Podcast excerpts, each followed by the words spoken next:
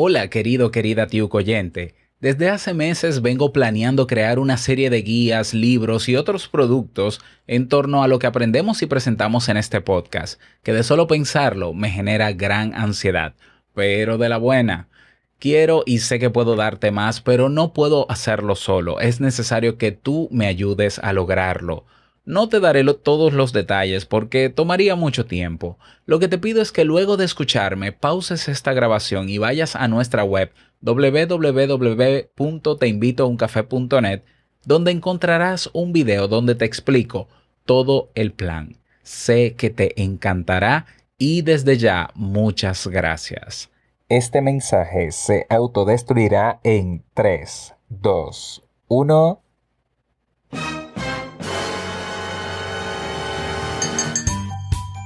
Cuando hablamos de salud nos enfocamos en la salud física y cómo esta influye o afecta directamente la manera emocional en cómo nos sentimos. Aunque en esta época se le sigue restando importancia al impacto que tienen las emociones sobre nuestra salud física. Es como si su existencia fuese irrelevante o un invento de la gente.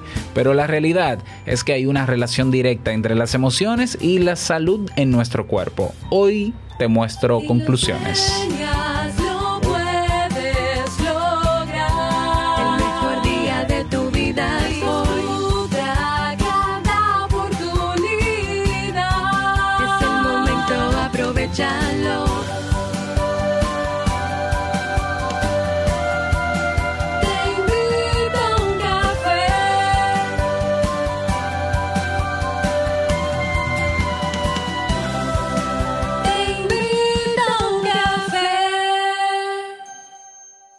Y ahora contigo, Robert Sasuki, consultor en desarrollo humano y emprendimiento.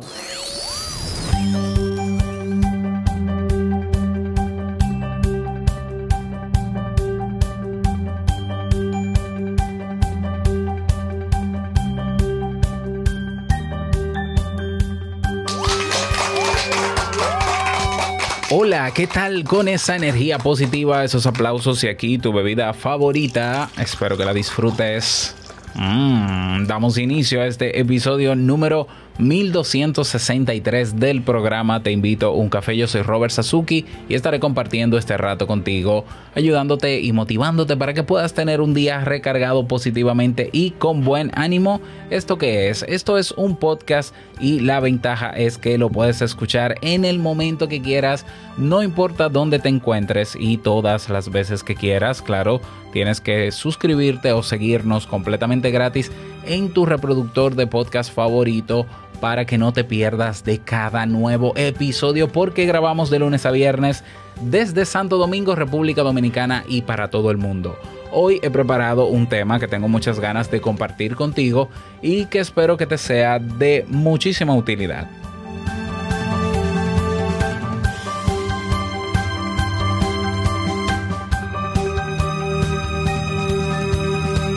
Recordarte que estamos de mes aniversario en Kaizen, estamos celebrando el quinto aniversario, bueno, la fecha oficial es el 25 de mayo, por cierto, no he visto qué día cae 25. 25 de mayo cae martes, pues no importa, el martes 25 de mayo celebramos el quinto aniversario de Kaizen, que antes, que en principio se llamó Club Premium, que luego se llamó Club Kaizen, que ahora se llama Kaizen y que la esencia sigue siendo la misma y estamos ahí con el mismo objetivo de ayudarte a mejorar tus días.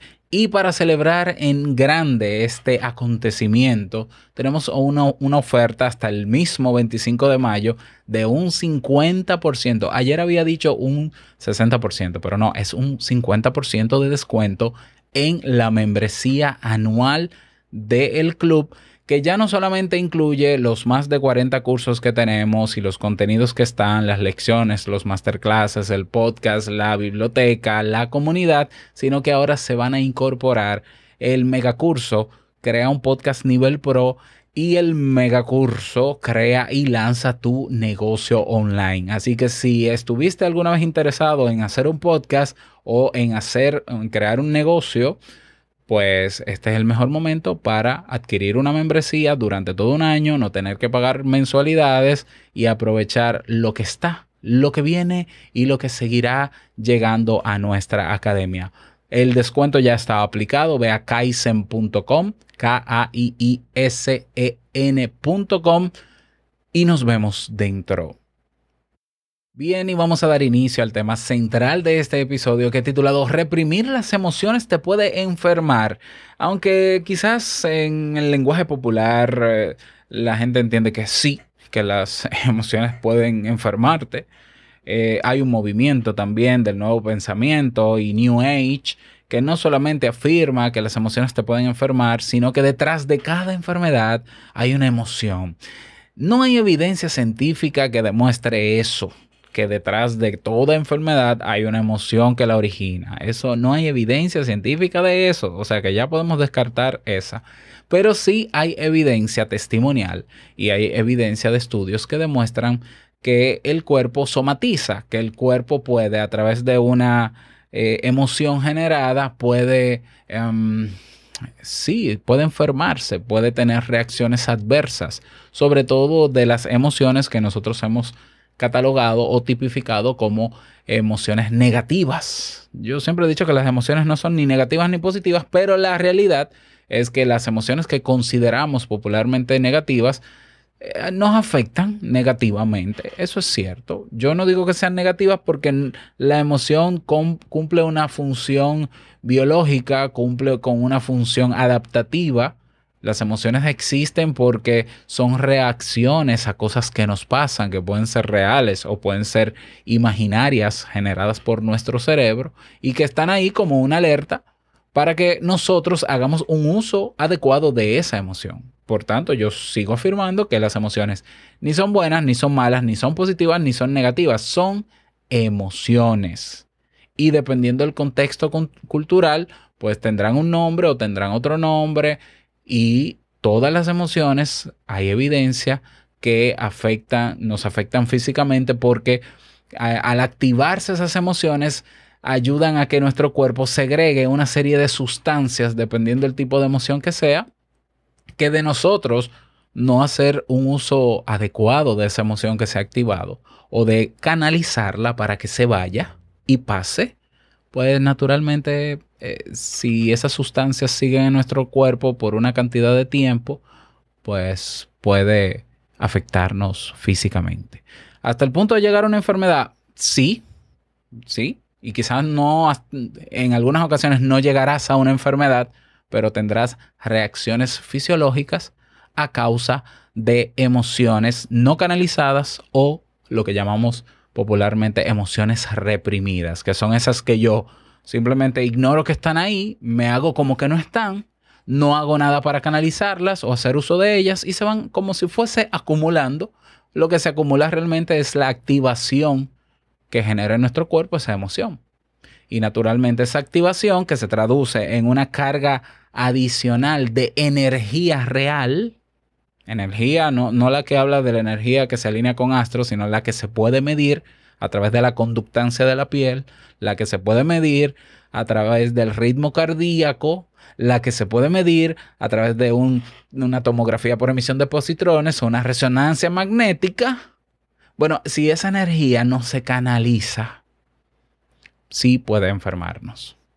Una de las principales enfermedades que, o uno de los principales estados emocionales que generan y que tienen una relación directa con ciertas enfermedades físicas es el estrés. Por ejemplo, se ha demostrado que el estrés, eh, el estrés mal gestionado o el estrés crónico puede en nosotros generar problemas hepáticos, por ejemplo. Y está explicado médicamente el por qué como puede generar también un exceso de estrés. Y tiene todo el sentido que al final se diagnostique que la causa fue estrés, porque llamamos estrés a ese cúmulo de energía por una gran cantidad de tiempo que no sacamos y que no canalizamos, pero ese estrés pudo haber sido el resultado de otras emociones. ¿Mm? O sea, yo puedo estar, yo puedo sentirme en este momento preocupado por una situación X que yo quizás no puedo resolver o que puedo resolver y no lo he hecho y no sé cómo hacerlo y yo estoy preocupado y esa preocupación me va a generar estrés, pero la primera emoción que se despierta es la preocupación. Claro, esa preocupación, si yo la reprimo, la dejo ahí, la ignoro y me hago como que nada está pasando y yo sé que algo está pasando, pues entonces me va a generar estrés. El estrés, el cerebro lo activa como un mecanismo de alerta para que yo me prepare frente a eso que me preocupa y pueda enfrentarme a esa situación que me está preocupando. Pero yo no me enfrento a esa situación, yo no resuelvo el problema que tengo, yo me hago el tonto y reprimo esa preocupación. Pues el estrés es, en este momento está siendo inútil, es inútil. Pero el cuerpo y el cerebro no, no sabe que es inútil. Para el cerebro si está el problema, seguirá estando la preocupación, por tanto dejemos el estrés activado que se traduce en un exceso de energía necesario para yo utilizarlo en favor del evento que me preocupa. Al no utilizarlo, pues el cerebro eh, lo deja ahí, o sea, se, convierte en un estrés crónico y eso puede afectar el hígado, puede afectar también, eh, puede generarnos problemas gástricos, por ejemplo, migrañas. Hay síntomas como náuseas, hay síntomas como desmayo, como mareos, que nos pueden dar, que no necesariamente son enfermedades, pero al parecer, de manera crónica, un, estrés crónico puede llevarnos a desórdenes hepáticos, a el debilitamiento de nuestro sistema inmunológico, que es el sistema que nos permite eh, eh, las defensas ¿no? del cuerpo, como popularmente decimos. Hay también, hay también un estudio que se realizó en el año 2003 ah, por Tobal González en la universidad, en la Facultad de Medicina de la Universidad de Harvard, donde estos investigadores pidieron a pacientes que sufrieron un ataque cardíaco que describieran su estado emocional las horas previas al ataque cardíaco y la mayoría de los participantes declaró haber sido objeto de ataques de ira en el periodo evaluado por los investigadores. Esto es un dato que nos está diciendo que quizás no hay una relación directa en que porque tú tengas ira y estés muy molesto te pueda dar un ataque cardíaco, pero hay una, hay, hay una señal aquí de que algo pasó ahí que coincidencialmente la mayoría de estas personas que sufrieron ataques cardíacos antes tuvieron ira y probablemente no la canalizaron. No estoy diciendo que directamente tener ira te va a dar un infarto, pero parece que hay una relación. No sé qué tan directa, pero la hay. ¿Mm? Daniel Goldman o Goleman en su libro Inteligencia Emocional en el año 2000 en el año 2000, no, 1996, eh, reseña o menciona en su libro que la ansiedad tiene también un papel relevante en situaciones como las operaciones quirúrgicas. Los cirujanos plantean que las personas que están muy asustadas tienen problemas durante una operación, sufren hemorragias abundantes, infecciones y complicaciones y tardan más tiempo en recuperarse y la razón es evidente el pánico y la ansiedad elevan la presión sanguínea y, las venas dilatadas por la presión sangran más de forma más abundante al momento de la abertura o la incisión, lo que, lo que destaca que esa hemorragia excesiva es una de las complicaciones quirúrgicas más molestas y naturalmente es riesgosa y pudiera incluso provocar la muerte. Entonces, hay una relación directa entre emociones y algunas enfermedades o algunos síntomas físicos. Sí, es lo que llamamos en psicología la psicosomatización. Es, la, eh, es el estado alterado, el estado emocional alterado que yo pudiera tener cuando estoy airado, cuando estoy eh, estresado, cuando estoy ansioso, que puede despertar en mí síntomas físicos reales. Aunque son generados por las emociones, son reales. Personas que le duelen un lado del, cuerpo y a veces tienen el miedo de creer que están frente a un accidente cerebrovascular o que, o que tienen agitación eh, pulmonar, eh, bueno, pues, respiratoria, agitación respiratoria y entienden que le puede dar un paro cardíaco, pero todo eso se traduce en lo que llamamos el famoso ataque de pánico. Eso es una reacción fisiológica, física, el ataque de pánico. No necesariamente es una enfermedad, Ya, es una reacción espontánea, pero es física, con sintomatología física. Personas que tienen problemas gástricos por estrés crónico y que están siendo diagnosticados, o sea, la causa del diagnóstico ha sido el estrés crónico. A mí personalmente me han diagnosticado estrés crónico muchas veces. Una vez trabajando en la fiscalía, uno de mis ojos se puso completamente rojo y tenía mucha sensibilidad a la luz.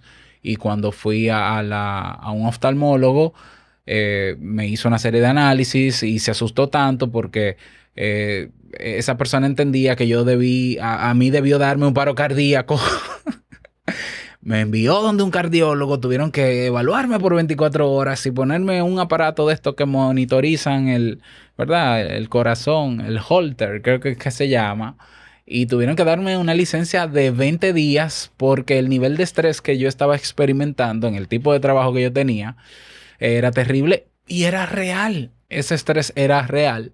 Y real también fue mi ojo rojo y real también fue el riesgo que supuestamente tuve de morir de un paro cardíaco. O sea, ella me dijo con toda su ética hermosa de médico, no sé cómo tú estás vivo porque tú debiste haber tenido un paro cardíaco.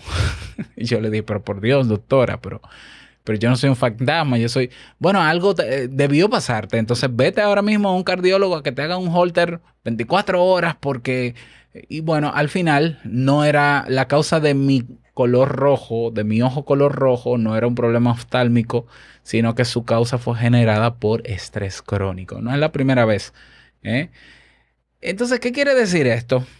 Las emociones matan, las emociones enferman, Robert, Dios mío, me voy a morir. No, nosotros tenemos que hacer el uso que corresponde cuando tenemos la emoción a flor de piel.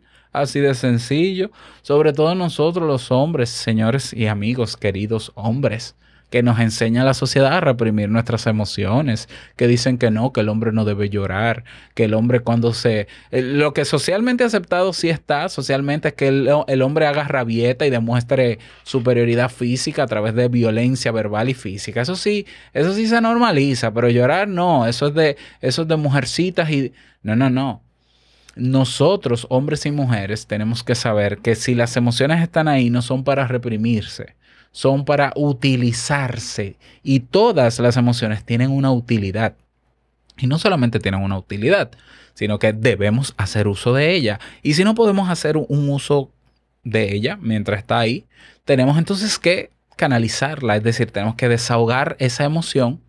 ¿Para qué? Para que no se acumule ese exceso de eh, hormonas que se segregaron al, al activarse esa emoción, neurotransmisores, energía adicional, lo que hizo que aumentara nuestro ritmo cardíaco, que nuestra respiración fuese más forzada y más rápida.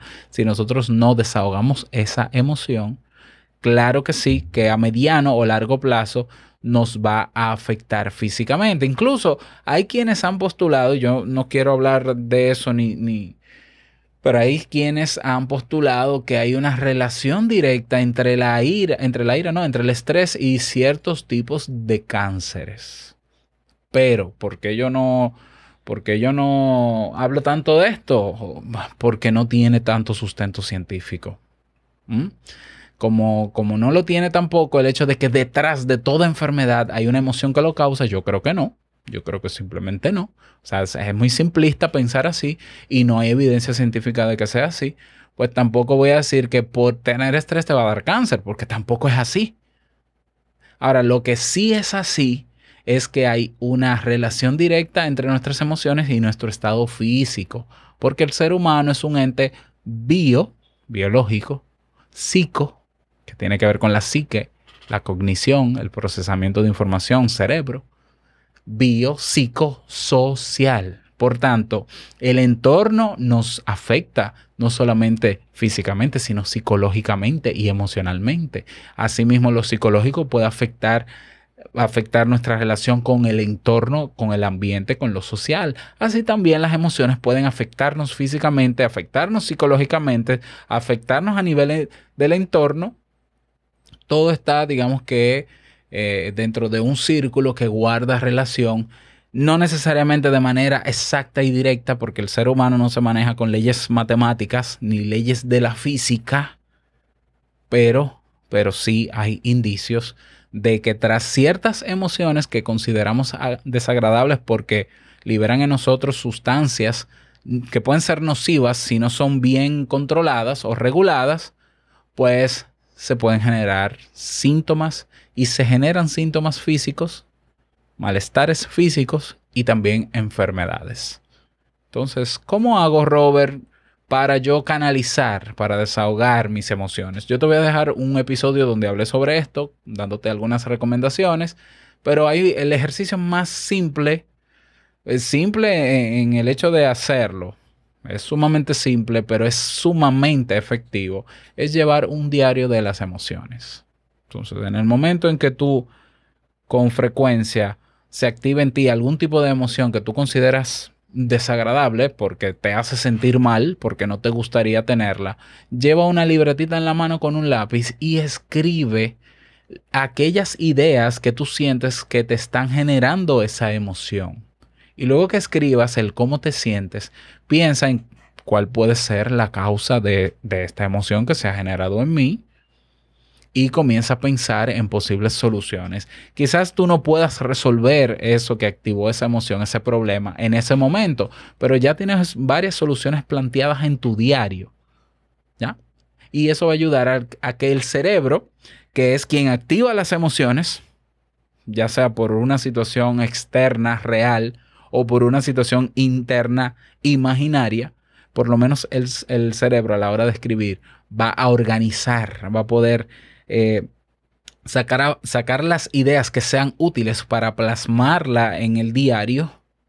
Y entonces el cerebro va a dar como válido el hecho de que se hizo un ejercicio de planificación para resolver un problema, lo que va a hacer que el cerebro desactive las alarmas porque ya este señor al escribir en su diario cómo se sintió y cómo piensa afrontar la situación que le está generando ese estrés, esa ansiedad, esa ira, pues entonces el cerebro se tranquiliza y dice, bueno, pues desactiven todas estas emociones porque ya el hombre va a resolver o esta, o esta mujer va a resolver. Eso es una manera sumamente eficaz de canalizar las emociones. Y hay varias otras maneras, eh, varias otras maneras, se dice. Bueno, sí, otras maneras de hacerlo que en ese episodio ya eh, te lo había presentado. Creo que hablé del diario también y si no, pues agregado está pero hay otras maneras. La realidad es que las emociones se hicieron para que las vivamos y para que hagamos uso de ellas. Se supone que frente a un problema que me preocupa, lo, lo, mínimo que yo debo hacer es afrontar ese problema para buscarle una solución y que no se repita. El problema es que muchas veces el miedo, que es otra emoción desagradable, el miedo se apodera de nosotros y nos bloquea y nos paraliza. ¿Ya? Entonces, hacer, eh, permitir que el miedo nos paralice y controle nuestro accionar va a hacer que ese malestar se mantenga, que ese mismo miedo se mantenga, lo que se puede traducir a mediano o a largo plazo en síntomas fisiológicos reales. Esos malestares que yo tuve hace unos meses, que ya tengo más o menos dos o tres semanas que no los siento en las noches, esa ansiedad nocturna, ese dolor que yo que sentía en las noches era real era un dolor real. Y, hubo noches donde yo pensé que la solución era ir a emergencias y quizás debí, ir a emergencias para que me dieran un calmante. Pero yo sabía que hasta que yo no resolviese la situación que generaba en mí esa ansiedad nocturna, si yo no canalizaba eso, iba a empeorar. Entonces comencé a buscar soluciones, las planteé aquí también y tengo ya dos o tres semanas, ya ni me acuerdo, yo, ya, yo creo que tengo casi un mes que no tengo ya esos ataques de ansiedad que se manifestaban en reacciones físicas reales. Así que ya lo sabes, a cualquier persona que te diga, no, porque déjate de sentimentalismos, déjate de, tienes que evitar las emociones, concéntrate solamente en razonar, dile a esa persona que estudie un poco de psicología porque no sabe lo que está diciendo. Es imposible no tener emociones porque eso es lo que nos hace humanos. ¿ah? Y la clave no es no sentir emociones o querer suprimirlas o reprimirlas. No, la clave es o la saco o hago uso de ella. Y para eso hay ejercicios. Espero que este tema te haya servido. Me encantaría que me lo digas. Ya sabes que puedes unirte a nuestra comunidad en teinvitouncafé.net. No olvides pasar a ver el video de la propuesta que te tengo. Me encantaría que lo puedas hacer. Eh, porque sí, porque sí, porque queremos lograr cosas y yo creo que podemos hacerlo juntos. Así que nos vemos en teinvitouncafé.net. Y nada más, desearte un feliz día, que lo pases súper bien y no quiero finalizar este episodio sin antes recordarte que el mejor día de tu vida es hoy y el mejor momento para comenzar a hacer, hacer uso o canalizar nuestras emociones es ahora. Nos escuchamos mañana en un nuevo episodio. Chao.